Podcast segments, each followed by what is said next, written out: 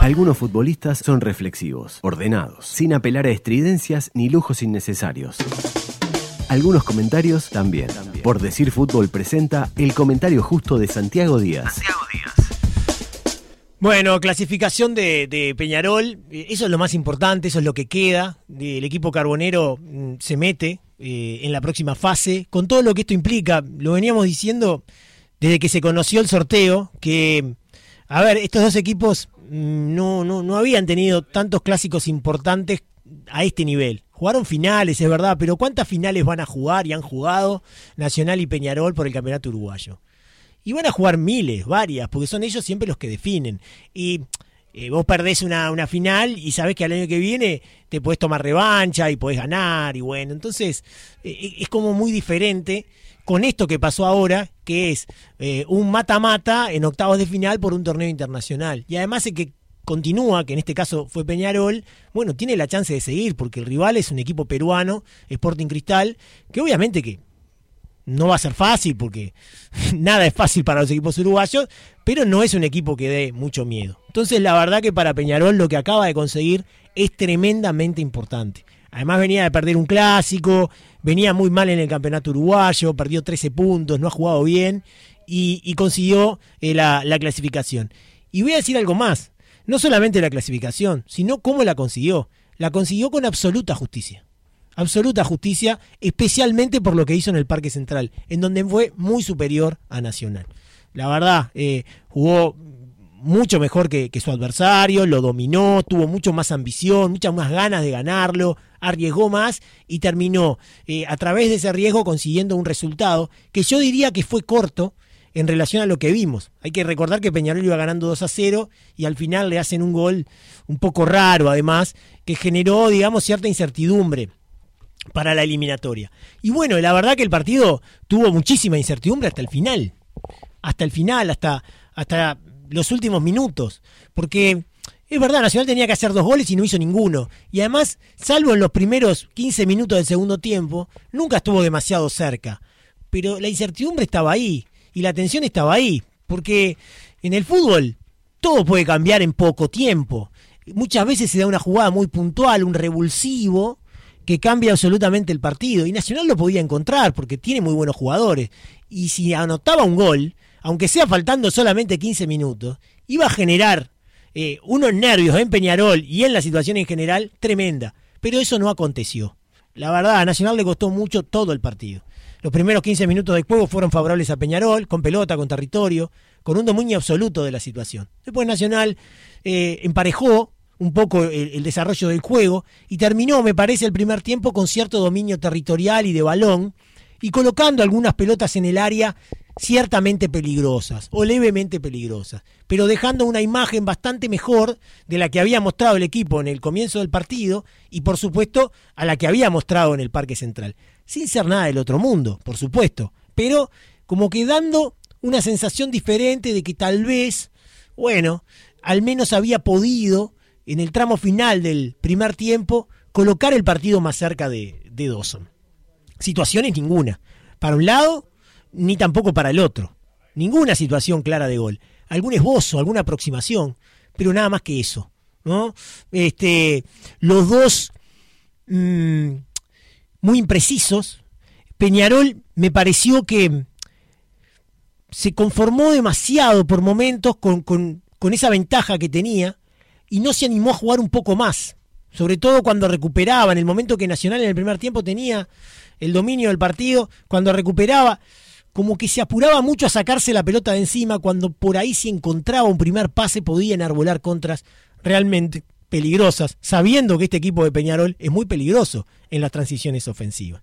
Nos fuimos con un 0 a 0 y con un partido deslucido, sin ocasiones, sin demasiada emoción más allá de lo que significaba la eliminatoria, pero el partido en sí realmente muy poco emocionante. Pero también decíamos que el segundo tiempo podía estar muy bueno, porque en realidad Nacional en algún momento iba a tener que ir a buscar, y entonces iba a dejar espacio, y el partido se iba a transformar en un golpe por golpe.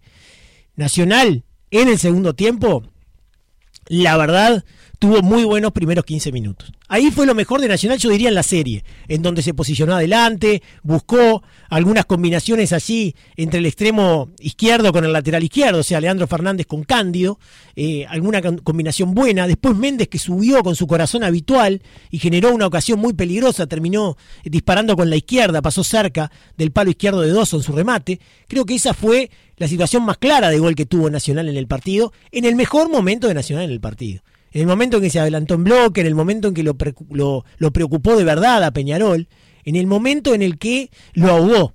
Eh, y le generó a Peñarol una sensación de mucha eh, preocupación y nerviosismo porque estaba demasiado cerca de, de Dawson y Nacional logró tener una continuidad de ataques, pero duró muy poco, duró 15 minutos y lo fuimos marcando durante el relato del Tinche Rodríguez. Me parece que Peñarol se lo está sacando de encima, me parece que el peor momento para Peñarol ya pasó y en realidad había pasado.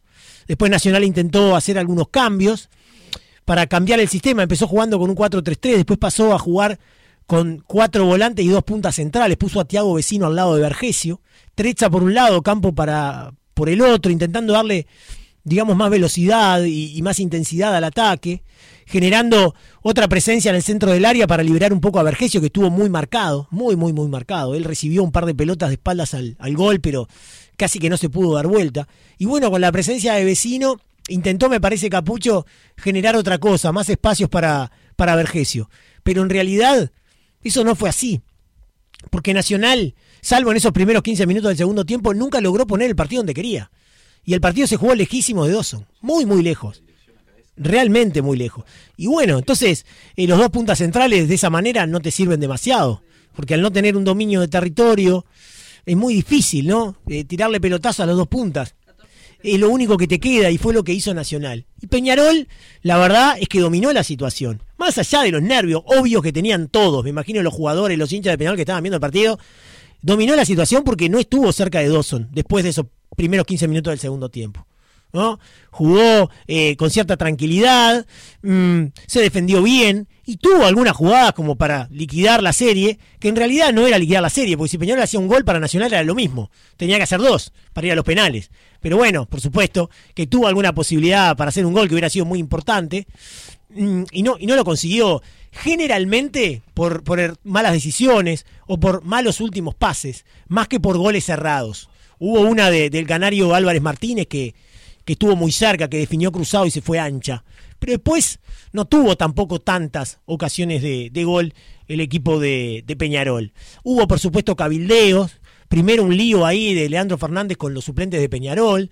Después un encontronazo de Trezza con varios jugadores de Peñarol que la verdad que la televisión no explicó qué fue lo que pasó. Hubo una falta con Canovio y después no sé lo que pasó. Y después el final, ¿no? Con, con, con todo eso que pasó, con Musto, con jugadores que entran a la cancha cuando son suplentes y meten cabezazos, como Cantera que terminó siendo expulsado. Antes había sido expulsado eh, Carballo, pero no por un acto de indisciplina, sino por una falta. Ahí me quedó la duda si era para Roja. Pero ya me parece que el clásico estaba definido y que no había vuelta. Era muy difícil que Nacional, con el tiempo que quedaba y con lo poco que había mostrado, bueno, generara la posibilidad de hacer dos goles para eliminarlo a, a Peñarol. Y bueno, eh, no sucedió. El partido estaba terminado, se produjo ese cabildeo. Eh, qué importante lo que dice el maestro Tavares, ¿no? Cuando dice eh, compromiso, resultados y comportamiento. Esta última C, comportamiento. Qué importante que es, ¿no? y uno cuando ve a la selección aún perdiendo, que ha perdido mucho, y ha quedado fuera de torneos como la Copa América y demás, siempre el comportamiento es ejemplar. Y bueno, tenemos que aprender de eso también a nivel local, como para que no se den estas escenas de jugadores peleándose, empujándose, que yo creo que no aportan nada. Y cuando ya iban 100 minutos del partido, habían descontado 6, o sea, en el 96 tendría que haber terminado, pero intervino el VAR y los cabildeos y las luchas y la pelea y no sé qué.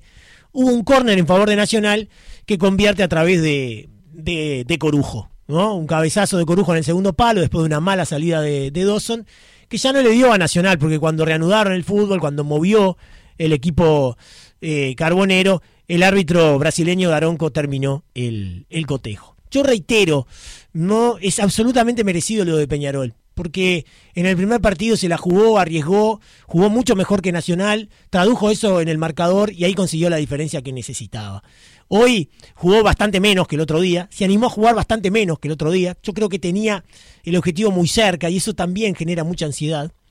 Y consigue algo muy importante para el equipo carbonero que lo necesitaba porque las cosas no venían bien, especialmente en el torneo eh, local. Eh, ahora tiene, por supuesto, el partido con Sporting Cristal, que va a ser espectacular para Peñarol, porque porque nada, porque tiene la posibilidad de meterse en semifinales, la final de la Copa es en Uruguay, o sea, hay una cantidad de cosas y desafíos muy interesantes para, para Peñarol. Veo algunas cosas que, que están muy bien, ¿no? Como el rendimiento del otro día en el parque, algunas cosas muy interesantes que hace el equipo. También veo el rendimiento de Torres que no fue bueno en los últimos dos partidos, en los dos clásicos, y eso para Peñarol es un problema, porque Torres es un jugador desequilibrante y, muy importante para Peñarol. Y lo otro que veo no sabía si decirlo, pero lo voy a decir. Es cierta inseguridad de Kevin Dawson. La verdad, no, no, no lo veo al nivel de otros años a, Kevin. Eh, más allá del error del gol, que fue muy claro eh, hoy, no sé. Eh, es un gran arquero, le ha dado mucho a Peñarol, pero son de esas alarmas, viste, que, que notás en los partidos. Veremos, veremos qué es lo que sucede más adelante. Y para Nacional un golpe durísimo. Eh, por haber quedado eliminado, por supuesto que siempre duele ante un rival como Peñarol y toda la rivalidad que hay, todo lo que ya sabemos. Y además por la forma. No, no, no, no, no jugó bien Nacional. Eh, la verdad. Eh, no tuvo mm, nunca la capacidad de complicarlo mucho a Peñarol, excepto tramos muy cortitos del partido. Y eso duele mucho. Y no pudo en el parque intentando jugar a la contra con determinados jugadores y no pudo hoy, tratando de hacer otra cosa que nunca consiguió con otros jugadores. Y eso es un problema. Eh, eh, por la eliminación, por la manera, por las dificultades que tuvo, porque no le encuentra la vuelta y porque además también se ha complicado ahora en el torneo de apertura, en donde necesita algún fallo de, Plaza Colonia y otros equipos para poder eh, ganar el campeonato. Hasta ahora ha sido un año duro y esta derrota es muy pesada y es muy influyente justamente en esa categorización que yo hacía de, la temporada del equipo eh, tricolor. Se fueron los clásicos, pasó Peñarol, pasó con justicia y ahora vamos a tener eh, al conjunto carbonero en semifinales de la Copa Sudamericana, después de dos clásicos eh, emocionantes que generaron mucha expectativa y que terminaron, reitero, dándole a Peñarol una clasificación justa y merecida rumbo a, las, a los cuartos de final de, perdón, a las semifinales de la, no, a los cuartos de final, a los cuartos de final de la Copa Sudamericana. Por decir fútbol, en M24, para meter la pelota al fondo de la red, primero hay que llegar al área rival. La estrategia, el planteo y el análisis del juego lo trae Guzmán Montgomery. Peñarol obtuvo la clasificación a los cuartos de final de la Copa Sudamericana y Nacional obtuvo su primer triunfo clásico en el campeón del siglo con un gol de Guzmán Corujo que no le alcanzó para dar vuelta a la serie. Un equipo que tuvo siete remates, de los cuales solo dos fueron al arco, y este último, en el minuto 100 del partido, o 101, le alcanzó para, para convertir el gol. Un equipo que promedia unos 11 remates por partido, con 40% de acierto al arco rival, Hoy eh, le costó mucho llegar al, arco de Kevin Dawson. Eh, por el lado de Peñarol tuvo varias chances, sobre todo en el segundo tiempo. Recordemos que había tenido un remate en el primer tiempo que había sido eh, desviado. Y en el segundo tiempo tuvo nueve remates, cuatro fueron al arco. Y de esos nueve, cinco fueron de Agustín Álvarez Martínez, dos al arco y tres desviados. uno fue una jugada muy clara donde traspase de Torres define muy cruzado de afuera, así que no fue un gran partido en la definición del, del delantero de Peñarol. Por el lado de Nacional también eh, destacar una nueva asistencia de Brian Ocampo, que fue el jugador que ejecutó el córner. Es la tercera asistencia en esta temporada 2021 y cierra esta serie de tres clásicos eh, con un gol y una asistencia en tres partidos. A pesar de que quizás hoy no fue de los mejores partidos de Ocampo Nacional, fue el jugador que perdió más pelotas en el equipo con 22 y el otro que perdió la misma cantidad de pelotas fue Facundo Torres, 22 pérdidas, que tampoco tuvo un gran partido, pero eh, eh, más allá de eso colocó cuatro pases clave, que son aquellos pases que dejan a un compañero en situación de remate. Así que los dos extremos que, fueron citados a la selección uruguaya, por más de no haber tenido un, gran partido, eh, tuvieron acciones de calidad eh, en los 90 minutos. Y después, por último, la televisión eligió a Canovio como el jugador del partido, pero creo que, vale destacar también lo que hizo Pablo Cepelini en Peñarol, un jugador que por muchos momentos manejó los tiempos, fue el jugador que realizó más pases, 33 eh, pases acertados de 42 intentados, eh, por más que fue bastante más impreciso de lo que suele ser. Cepelini promedia casi 90% de acierto en pases, hoy estuvo en el 79%, pero ganó bastantes duelos, también ganó 12 de los 16 duelos que disputó. Fue un jugador que, estuvo mucho la pelota y que recuperó bastantes eh, pelotas en Peñarol, por más que perdió también varias, 17 pelotas perdidas. Eh, sobre todo eh, el juego en largo no fue preciso, un pase acertado largo de cuatro intentados, pero en la mitad de la cancha junto con Gargano hicieron un, un buen trabajo para defender el triunfo que terminó siendo de la serie de Peñarol y la clasificación a los cuartos de final de la Copa Sudamericana.